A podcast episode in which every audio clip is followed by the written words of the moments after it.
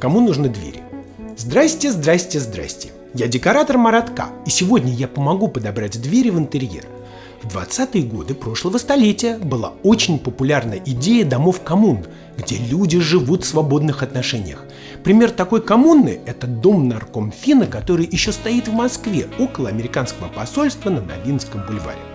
Так вот, в этих домах не было личного имущества, как символа мелкобуржуазности и индивидуализма. Все было общее – и дети, и жены, и одежда, и уже собирались сносить двери. Но если вы решили, что двери вам все-таки нужны, то прислушайтесь к моим советам.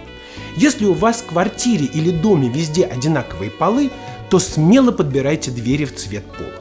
Если в разных помещениях цвет и фактура пола разные, ориентируйтесь на общий оттенок пространства или штор.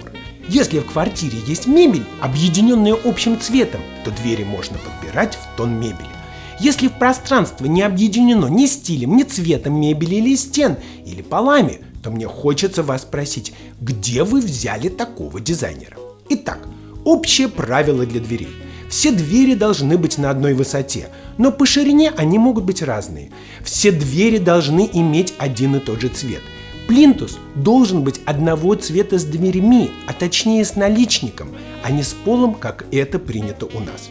Секретов гораздо больше, но начните с самого простого. С вами был декоратор Маратка, и помните, предметы, которые нас окружают, имеют право быть красивыми.